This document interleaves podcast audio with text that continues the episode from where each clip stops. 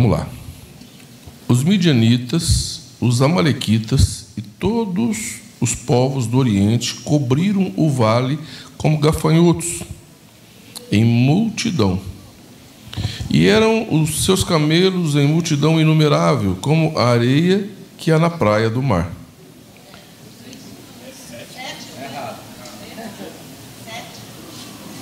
Gente, eu marquei seis aqui, li de manhã, falei seis, ninguém me corrigiu. É sete. E eu marquei seis aqui. Por que, que eu marquei seis? Sei lá. Sete e doze. Os midianitas, os amalequitas e todos os povos do Oriente cobriram o vale como gafanhotos em multidão e eram seus camelos em multidão inumerável, como areia que há na praia do mar. Chegando, pois, Gideão, eis que certo homem estava contando um sonho, contando um sonho ao seu companheiro e disse: Tive um sonho, eis que um pão de cevada rodava contra o arraial dos midianitas e deu de encontro à tenda do comandante, de maneira que essa caiu e se virou de cima para baixo. E ficou assim estendida. Respondeu-lhe o companheiro e disse: Não é isso outra coisa, senão a espada de Gideão, filho de Joás, homem israelita. Nas mãos dele entregou Deus os medianitas e todo este arraial. Tendo ouvido Gideão contar tendo ouvido Gideão contar este sonho e o seu significado, adorou e to tornou ao arraial de Israel e disse: Levantai-vos, porque o Senhor entregou o arraial dos midianitas nas vossas mãos. Então repartiu os trezentos homens em três companhias e deu-lhes a cada um nas suas mãos trombeta e cântaros vazios, com, com tochas neles e disse-lhes: Olhai para mim e fazei como eu fizer. Chegando eu às imediações do arraial, como eu fizer, assim fareis. Quando eu tocar a trombeta e todos os que comigo estiverem, então vós também tocareis as vossas a vossa ao redor do, de todo o arraial e direis pelo Senhor e por Gideão. Chegou, pois, Gideão e os cem homens que com ele iam nas mediações do arraial, ao princípio da vigília média, havendo-se pouco tempo para havendo-se pouco antes trocado as guardas e tocaram as trombetas que perdão, perdão, e, trocar, e tocaram as trombetas e quebraram os cântaros que traziam nas mãos. Assim tocaram as três companhias as trombetas e despedaçaram os cântaros e seguraram na mão esquerda as, as tochas e na mão direita as trombetas que tocavam e exclamavam: Espada pelo Senhor e por Gideão. E permaneceu cada um ao seu lugar ao redor do arraial, que todo deitou a correr e a gritar e a fugir. Ao soar das trezentas trombetas, o Senhor tornou a espada de um contra o outro, e isso em todo o arraial que fugiu rumo a Cesará até Betsaida, até os limites de Abel Miolá, acima de Tabate. Vamos orar. Pai, no nome de Jesus, eu peço a tua graça e a tua misericórdia sobre as nossas vidas. Peço que o Senhor ministre, Senhor, no meu coração e no coração de cada irmão que está aqui, Senhor. Em nome de Jesus, Pai. Fala conosco, Senhor. No nome de Jesus. Amém. Queridos, nesta época, o povo de Israel estava sofrendo demais nas mãos dos medianitas. Tudo que eles plantavam, tudo que eles é, é, cultivavam, os medianitas vinham, roubavam tudo, saqueavam tudo e iam embora. Então Deus vem e fala assim para Gideão, né? Vem, Deus manda um anjo e fala para Gideão, né? É, então o anjo do Senhor lhe apareceu e lhe disse: O Senhor é contigo, homem valente. Aí Gideão olha e fala assim: Quem que é o valente aqui, né? Não está o valente, né? E Gideão fala assim: Mas como assim? Eu sou o menor da minha. A minha casa é a menor de Israel. E eu sou o menor da minha casa, né? e, e, o anjo chama ele de valente, o cara falou, mas não é bem assim que eu me vejo. Né? Minha casa é menor de Israel e eu sou o menor da minha casa. E aqui a gente aprende uma coisa. A maneira como você se enxerga não é a maneira como Deus te vê. Talvez você se enxergue como um zero à esquerda, talvez você se enxergue como uma pessoa é, é, fraca, talvez você é, se enxerga como uma pessoa derrotada, mas Deus não te vê assim. Ele olhou para Gideão e falou: Você é um homem valente. E Deus olha para você e vê o seu potencial e vê o quanto você pode é, vencer e o quanto você pode ter vitória na sua vida. Muitas vezes a gente se enxerga de uma maneira derrotada e acha que Deus também nos enxerga dessa maneira. Deus te vê como vitorioso. Porque o sangue de Jesus te lavou, te redimiu, te transformou, te levantou e você tem o Espírito Santo que habita dentro de você e Deus olha para você, te vê como uma pessoa poderosa, forte, uma pessoa revestida de poder e vê o seu potencial, e o seu potencial é grande. Amém? Olha para o irmão que está ao teu lado e fala: Deus te vê como uma pessoa vitoriosa. Muitas, muitas vezes, a nossa alma não permite que a gente enxergue quem de fato nós somos. Muitas vezes a nossa alma, uma alma ferida, uma alma derrotada, uma alma que sofreu, não permite que a gente enxerga quem realmente a gente é. Mas Deus não te enxerga pelos olhos da sua alma, pela ótica da sua alma, mas Ele te enxerga como você realmente é. E você é uma pessoa preciosa, abençoada e vai crescer cada dia mais em nome de Jesus. Aí Deus fala assim para Gideão: Ó, reúne o pessoal que nós vamos guerrear.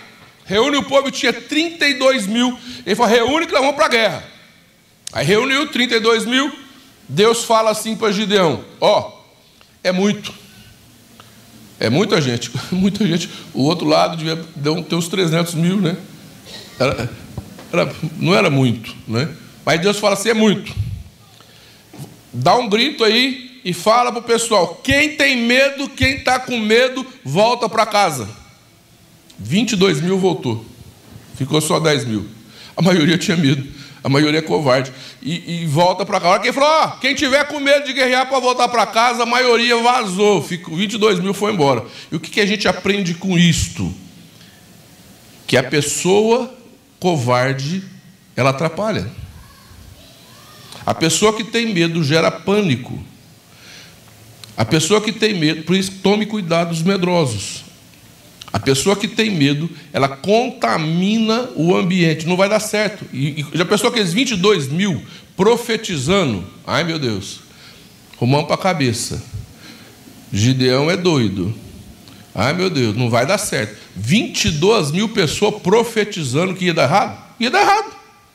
Então é melhor mandar para casa do que ter eles ali, porque a pessoa medrosa, ela fica profetizando, ela fica declarando que não vai dar certo, ela fica declarando que as coisas não vão funcionar, ela entra em pânico e passa esse pânico para as outras pessoas. Então, se, vo, se você quer fazer alguma coisa e tem gente medrosa perto de você, afasta. Não é para amaldiçoar, nem virar amizade, nada disso. Misericórdia, estou falando nada disso. Mas a, a pessoa medrosa muitas vezes te contamina e fica assim: você vai fazer isso, não dá certo. Você vai fazer isso, não vai funcionar. Não sei que. E aí a pessoa, uma amarra a outra e fica tudo amarrado. E o que, que Deus fez? Mandou os 22 para casa e ficou só 10 mil. E Deus ainda virou e falou assim: ainda é muito. Manda eles beber água. Quem beber água de quatro, que nem cachorro lambendo, manda embora também. Só fica com quem beber a água em pé com a mão assim. E com a outra mão na espada. O número do que beberam a água como cachorro lambendo foi 9.700. Ficou só 300. Outra coisa que a gente aprende: numa guerra você não fica de quatro contra o inimigo, meu filho. Você tem que vigiar. Já pensou que o pessoal tudo de quatro ali, os medinitas resolvem atacar e pega eles desprevenidos? Preste atenção no que eu vou dizer. Um dia você vai estar no céu. Você vai morar numa mansão andar em rua de ouro e comer manjares que, ó, os daqui nem cheira. Um dia você vai estar lá e eu também. Vamos ou não vamos? Vamos. Enquanto você estiver aqui, é guerra, querido. É guerra todo dia. Quem aqui mata um leão por dia? Se não matar, te engole, né? Quem aqui enfrenta lutas? Quem, sabe? Quem é guerra, é luta. A nossa Cristo em mim, esperança da glória. Amém? Quem perde a visão do céu perde a fé. É, é, é para o céu que nós vamos. Deus não prometeu que você vai ver no céu aqui na terra. Essa terra é luta, no mundo tereis aflições. Aqui é luta, é guerra. E numa guerra você não pode ficar de quatro. Olha para o teu irmão e fala, não pode ficar de quatro, não. O que é ficar de quatro? É dar de bobeira. É não vigiar, é não prestar atenção. O diabo está armando contra a sua vida todos os minutos. O diabo está armando contra a sua casa, ele não dorme. Enquanto você dorme oito horas, sete horas, sei lá, 12 horas, ele não dorme, ele está armando contra a sua vida, o diabo está armando contra seus filhos, contra a sua casa, o diabo está trabalhando contra a sua vida, ele não dorme. Ele fica esperando uma oportunidade, por isso que o apóstolo Paulo fala para você vigiar, porque tem as ciladas do diabo. Então você tem que ficar esperto, antena ligada, prestando atenção, presta atenção nas situações, presta atenção nos teus filhos, presta atenção na, na, no seu trabalho, presta atenção nas coisas que estão acontecendo à sua volta, presta atenção no que o diabo está fazendo, porque o, o inimigo, ele quer te pegar no contrapé. Ele quer te pegar de quatro lambendo água que nem cachorro. Fica, você tem que tomar água, meu irmão com uma mão você toma água e com a outra fica com a mão na espada, segurando. Precisou, entra na guerra na hora. Tem horas, preste atenção, tem horas que não vai dar para você ligar para o pastor, tem hora que você não vai dar para ligar para o líder de célula, tem hora que não vai dar para você vir na igreja, tem hora que é você e Deus. Quantas orações eu não fiz dentro de banheiro? Que era o único lugar que eu podia ficar sozinho. Tranquei, ajoelhei e orei dentro de banheiro. Quem já fez isso? Prestei no serviço. Porque e entrei em guerra na hora. Eu tinha um gerente, ele me chamava e falava assim: corja de crente. Ele queria me tirar do sério, mas eu estava ganhando bem, irmãos.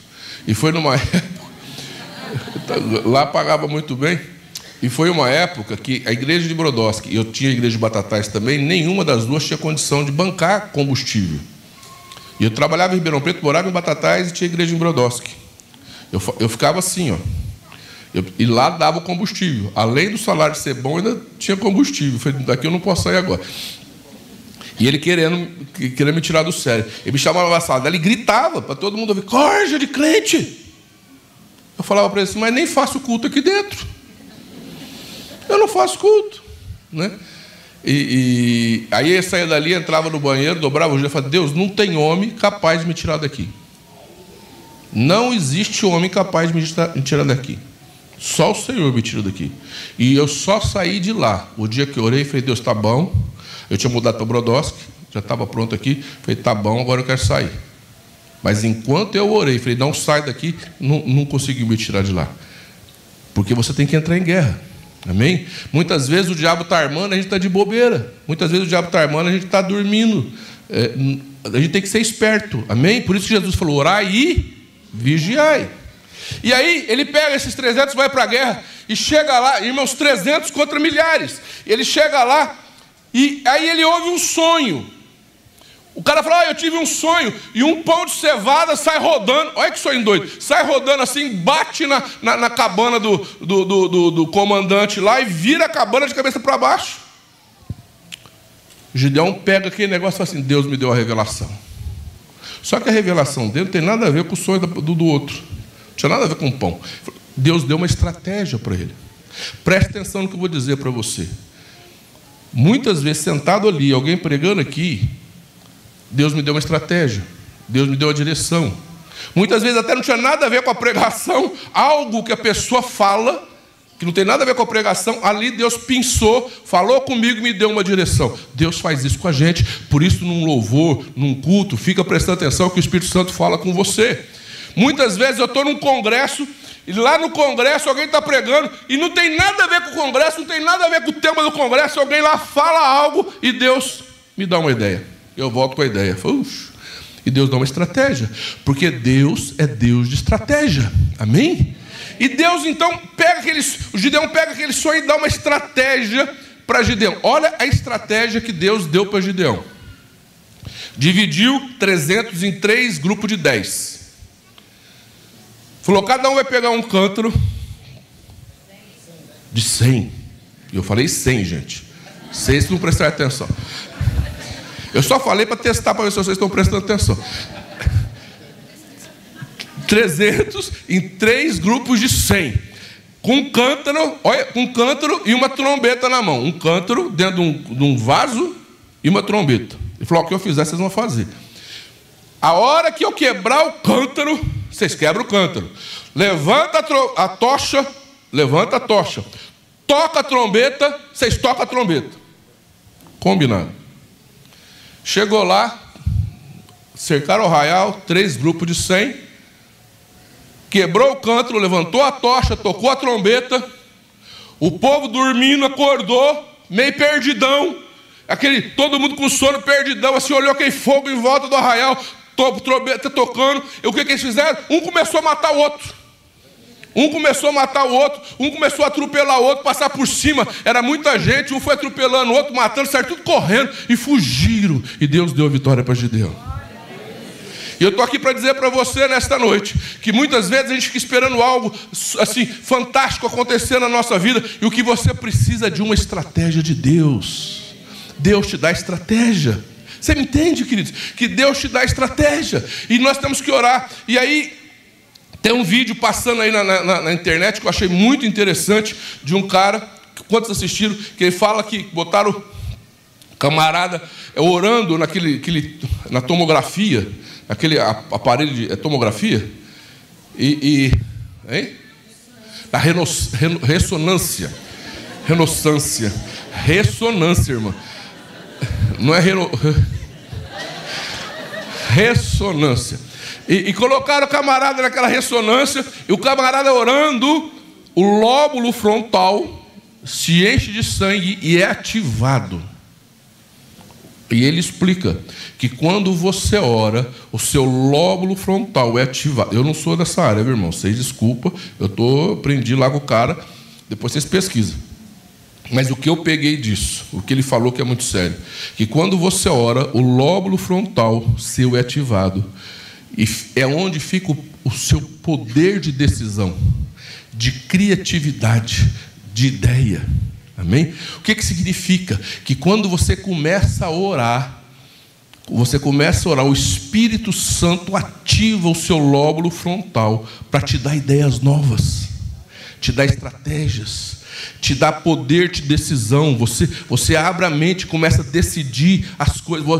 É, você discerne o que, que você tem que decidir. Você discerne para que lado que você tem que ir. Você abre a sua mente para te dar ideias novas e criativas. E você então vai e vence. E o que o Senhor quer fazer é que você ore e busque a Ele, para que Ele te dê estratégias para você vencer e vencer em todas as áreas da sua vida. É, Deus quer que você vença na área emocional, Deus quer que você vença na área financeira, Deus quer que você vença na área ministerial, e Ele vai te dar ideias, Ele vai te dar criatividade para você vencer na área que você precisa. Amém? Você me entende isso? Que o Espírito Santo, Ele faz isso na sua vida, se você deixar, se você começar a orar e buscar o Senhor, adorar o Senhor, Ele abre a sua mente, ele unge o seu. E é engraçado que é bem onde a gente unge, né? Aqui, ó. Manda óleo aí, bota a mão, ora, e Deus abre a sua mente e te dá criatividade. E é isso que ele faz. E eu estou aqui para dizer que Deus vai te dar estratégias. Que Deus vai te dar direção. Amém? Que Deus vai abrir a sua mente. Muitas vezes você, fica esperando algo acontecer para que a sua vida mude, e eu estou dizendo que está dentro de você, a estratégia Deus coloca dentro de você para te dar vitória. Apóstolo Doriel, líder da Casa da Bênção, um dia estava contando para mim que o, o ligou para ele da Bahia, um pastor, e falou assim: Pastor, o senhor me ajuda a abrir uma igreja? Ele falou: Ajudo? O cara queria dinheiro, né? Queria assim, que ele bancasse, né? Ele falou: Ajudo, pastor. Ele falou assim: O que, que você tem aí? Quanto você tem dinheiro no bolso? Ele falou: Tem tanto. Ele falou: Você vai lá no bar, compra tudo e embala. Tem muita criança aí perto de você? Ih, tá cheio. Então, compra tudo e embala. Metade das balas você vai dar para eles e vai dizer que se de tarde eles trouxerem os pais deles, você dá o resto da bala. Aí eles vão trazer o pai, você faz um culto, faz o apelo, eles aceitam Jesus, você começou a sua igreja. O cara falou: Você já pensou numa estratégia dessa? Eu, nem eu. Pois eu estou para te dizer que hoje tem uma igreja de duas mil pessoas naquele lugar. Que começou com uma distribuição de bala. Estratégia. Eu vi um testemunho uma vez que eu nunca mais esqueci. O, o, o pastor queria abrir uma casa de recuperação numa cidade grande. Queria abrir uma casa de recuperação e começou a orar, orar, orar. E o Espírito Santo falou para Deus: como que eu abro? Como que eu vou começar? Com quem que eu começo? E o Espírito Santo falou para ele assim: dá uma volta no quarteirão orando em línguas. Foi misericórdia. Cidade, movimentado. E ele pega, e o Espírito Santo incomoda ele, dá uma volta em volta do quarteirão orando em línguas. E ele sai, e ele dá uma volta no quarteirão orando em línguas alto, orando em línguas, entra para dentro do estabelecimento dele, bota a mão na cabeça e fala: Jesus, não tem coragem mais de sair daqui. Que vergonha. Que mico. Aí entra um rapaz atrás dele, piradinho da Silva, drogadinho. Fala assim, cara, você está precisando de ajuda. e eu vou te ajudar. E foi o primeiro discípulo que ele fez. Você entende que Deus te dá estratégia, esteja livre para Deus te dar estratégia. O, o, a, o pai, olha que coisa interessante, o pai da, das missões modernas é Hudson Taylor.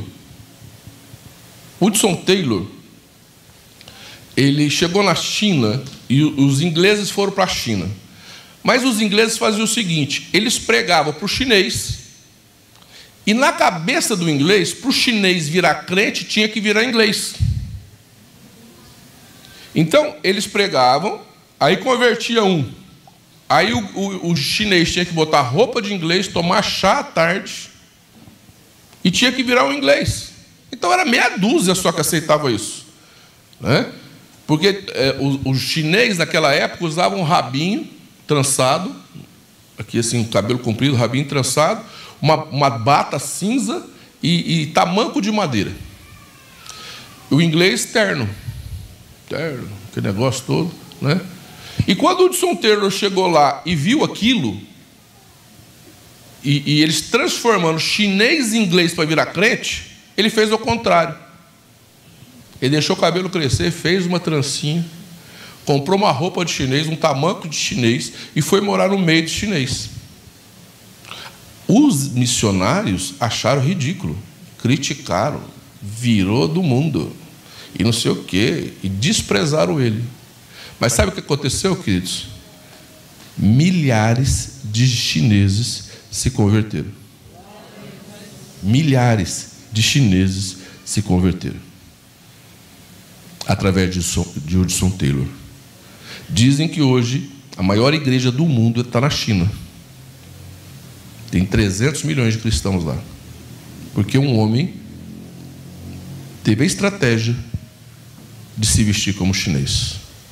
Teve o filho de um, chama Bruce alguma coisa, filho de um banqueiro.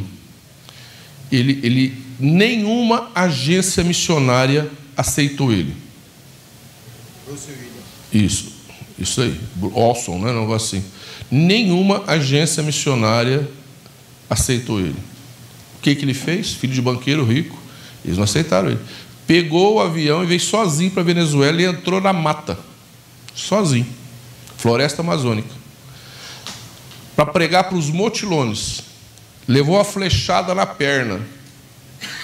Olha que coisa doida. Os índios, canibais. Mas não comeram ele, não.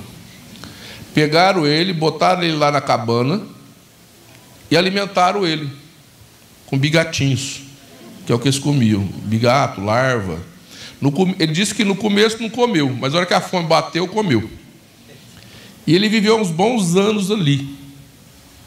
Aí contaram para ele, contaram para ele uma lenda, olha só, uma lenda que o, o, cada, cada índio tinha sua trilha na floresta. Cada, você queria encontrar aquele índio, você pegava a trilha dele, que ele andava sempre na mesma trilha.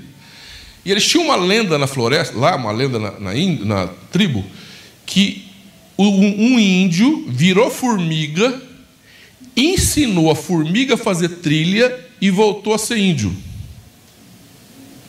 A hora que ele ouviu isso, ele catou. Ele virou e falou assim: ó, o filho de Deus virou mutilone para ensinar a trilha de Deus e voltou a ser Deus. Eles tinham uma outra lenda. Uma lenda que a verdade seria trazida no talo de uma bananeira. A verdade viria no talo de uma bananeira. O que, que ele fez? Enrolou a Bíblia, falou: olha o talo de bananeira. E toda a tribo se converteu a Jesus Cristo. Estratégia. Deus vai te dar estratégia. Amém? Nós precisamos de entender que o Espírito Santo pode te dar uma estratégia de trabalho, pode te dar uma estratégia espiritual, pode te dar uma estratégia de ministério. Amém? Olha que coisa, muitas vezes, querido, o diabo acha que ele está armando na sua vida e Deus está usando o diabo na estratégia dele para te abençoar, para abençoar o reino. Em Filipenses 4, 22, Paulo fala assim: especialmente os da casa de César vos saúda. Sabe quem é estes da casa de César? Paulo foi preso. Ele foi enviado a Roma para ficar preso. E a, a, a guarda pretoriana, composta de 16 mil soldados, elite, é, é, eles ficavam de dois em dois, algemados a Paulo em três turnos durante o dia. Então, Paulo ficava algemado a dois soldados da guarda pretoriana o dia inteiro, e noite inteira, dia e noite, e, e, e um turno, com três turnos. Para o homem, para o diabo, eles estavam amarrando, prendendo Paulo, destruindo o ministério dele, acabando com a vida dele. Essa era a estratégia do diabo, a estratégia do, do, do, do Império Romano era acabar com Paulo. Qual foi a estratégia de Deus? Eu vou pegar dois soldados da elite, vou amarrar em Paulo para se converter. E a maioria dos soldados que ficaram amarrados a Paulo, algemados a Paulo, se converteu. Imagina, ouvir um homem pregar o dia inteiro, como que não converte? Então o diabo armou uma coisa e Deus fez outra. Você está entendendo que o diabo muitas vezes arma o diabo muitas vezes arma contra a sua vida e Deus usa aquilo como uma estratégia para te dar vitória. Amém? Por isso, irmãos, Deus te dá direção. Ora ao Senhor e o Senhor vai te dar direção, vai te dar estratégia. O Senhor ilumina a sua mente é, é, para que você entenda e faça. Ele te dá estratégia, ele te dá direção em tudo que você vai fazer. Eu estava pensando, eu estava conversando de manhã. Tem rapaz que quer orar. Ah, tem uma frase Antes, deixa eu falar para vocês. É, tem uma frase que diz assim: preste atenção. Fazer a mesma coisa, repete comigo, fazer a mesma coisa, esperando resultado diferente, é insanidade. Nós passamos a vida muitas vezes fazendo alguma coisa, fazendo a mesma coisa, esperando que as coisas sejam diferentes. Meu irmão, muda, cria uma estratégia. Tem igreja que faz a mesma coisa a vida inteira. E, e espera que as coisas aconteçam. Em 94, eu fiz um, um, um evangelismo. A, a, gente estava lá no, no, salão do nosso ainda. Eu fiz um evangelismo na época. Eu coloquei fumaça, coloquei luz colorida. Foi um escândalo na região. A, até o padre falou: o pastor lá fez boate na igreja. Porque naquela época botar luz colorida e fumaça dentro de uma igreja era escândalo. Hoje todas as igrejas têm, mas naquela época era escândalo. Mas qual era a minha intenção? Qual era a estratégia? Ganhar os jovens. E vieram jovens. Amém? Mas para a maior parte da igreja, não, tem que fazer o culto daquele jeito, não pode mudar daquilo. Teve, é, é, quando colocaram bateria na igreja foi problema, quando colocaram guitarra na igreja foi problema. Ah, daí, esses instrumentos não são de Deus, só o órgão é de Deus. Eu, meu irmão, é tudo é de Deus, amém? Mas aí é, é as igrejas que foram criando a estratégia de colocar uma coisa, um, um, um, um louvor mais jovem para atrair os jovens, muitos jovens se converteram. Amém? Então a gente tem que reciclar, a gente tem que. A palavra de Deus é sempre a mesma, o ensino, os princípios da palavra são sempre os mesmos, mas Deus te dá estratégia. Estratégia para fazer um negócio, estratégia para mudar. Tem jovem que quer namorar, não consegue uma namorada, mas fica fazendo a mesma coisa. Muda de roupa, irmão. Compra umas roupas diferentes, passa um perfume, sei lá, faz algum negócio. Amém? Eu estava falando, eu estava falando que o meu irmão falou assim: ah, a irmã não quer me namorar, a irmã não quer me namorar. Eu já falei, eu falei para ele assim: por que, que em vez de você chamar ela, pedir para namorar, você não chama ela para ir num restaurante chique, leva num restaurante chique. Leva ela para jantar fora. E chega lá, você não toca no assunto de namoro. Você só leva ela. Ele falou, dá certo, pastor? Eu falei, não sei, mas tenta. Tentou, deu certo, casou, irmão. Então, sabe, é, não está dando certo de um jeito, faz de outro, mas tenta de outra forma. Não está dando certo um negócio, abre outro, amém? E, e cria uma estratégia. Eu, eu, eu tinha fábrica e tal, estou lá com a fábrica, de repente eu, eu tive a criatividade de chamar meu cunhado para trabalhar comigo. Não tinha salário nem para mim, trouxe ele. Olha, cadê? Aí a hora que a coisa ficou preta, que eu vi, falei, o que, que eu vou fazer agora? Estou lá em São Paulo, olhei aquelas roupas. Era aquele monte de roupa de, na, na, nas lojas, nas fábricas, que eu em São Paulo eu tinha fábrica de costura, né? Eu olhei aquilo e falei, vou vender roupa. Comecei a comprar roupa com defeito, consertar roupa e vender. Para manter, uai. Manter eu e o cunhado. Aí eu trazia as roupas, nós consertava as roupas, montei uma lojinha. Né? Então você tem, sabe, a gente não pode ficar parado esperando as coisas. Vai, vai que o Senhor te dá a direção, amém? Ora, vem cá, vem cá, Renata. Olha, ô Glória. Mas eu, eu falei que eu ia falar, chama ela, né, gente? Eu não faço sem. Mas eu faço também. É. Renata nasceu numa família muito carente, né, Renata? Sim. E, e é negra, né? Ela poderia passar a vida com auto. Você, já, você foi discriminada? Muito. Você passou necessidade? Bastante. Ela podia passar a vida com autocomiseração. Tem uma menina negra, que ela não vem mais na igreja. Eu estou lá na porta da casa da FIA, no Girardi. E ela passa, fala assim para mim: uma menina, é, é, é uma, ela não tem uma ferida, é a ferida que tem ela. Veio visitar os pobres. Eu falei: aqui não tem nenhum pobre, não. A filha é filha de Deus, é, é, é uma princesa. Só se você for pobre, porque ela não é pobre, não. Olha, olha a mentalidade, né? A Renata, ela poderia ter passado a vida com autocomiseração. E tinha motivo para isso. Sim. Tinha razão, tinha motivo. Né? É, é, culpando o mundo, culpando as pessoas, revoltada. É? Não é? Não podia? Podia. Mas ela não, teve, não fez isso. Ela fez uma estratégia básica. Foi estudar. Foi trabalhar. Né? Começou a estudar, começou a trabalhar e rompeu na vida. Né? E é uma pessoa próspera e abençoada. Né? E usou uma estratégia que é a coisa mais básica do mundo, que é sair daquele, daquele, do, do padrão da família, daquilo que foi estabelecido para ela como limite, e estudar e trabalhar, porque inteligência Deus dá. Amém? E rompeu. E hoje ela é uma pessoa bem sucedida, é uma pessoa bem resolvida. Né? Por quê? Porque criou a estratégia de sair daquela situação, arrumou meios para estudar, para trabalhar, para fazer, e saiu daquele, daquele limbo, daquela situação de ficar ali com dó de si mesmo, é, revoltado com o mundo, né? É, e, e, rompeu. E hoje é uma pessoa abençoada. Amém? Claro. Contar rapidamente como foi, a, como Deus me revelou a minha profissão. Eu estava na faculdade, foi ter uma aula que ninguém queria prestar muita atenção, aula de perícia, 110 alunos no auditório, todo mundo conversando, aquela confusão, e a professora não tinha professora para dar essa aula. Eles pegaram uma servidora da Justiça do Trabalho que foi lá explicar o que era a perícia. Ela falava baixinho, e ela não estava muito preocupada que as pessoas aprendessem. E ela estava ali na frente falando baixinho e tal.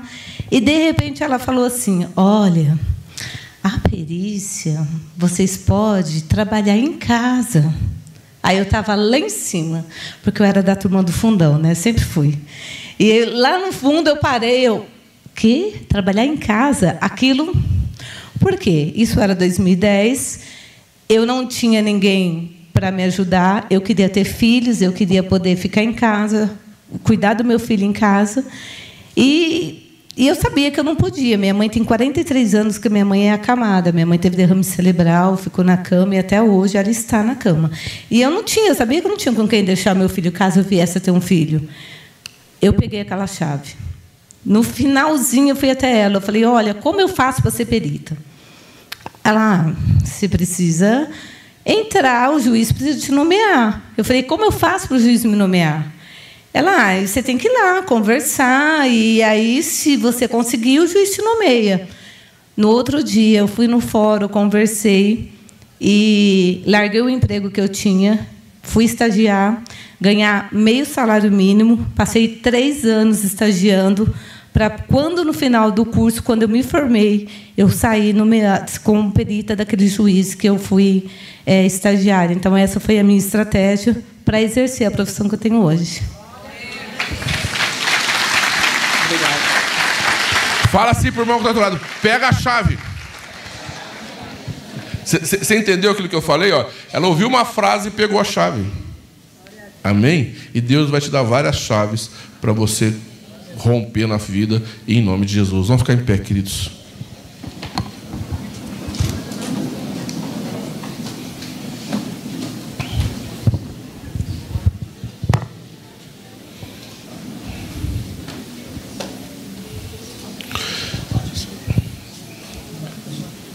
Quantos creem que Deus vai te ungir e te dar estratégias para vencer?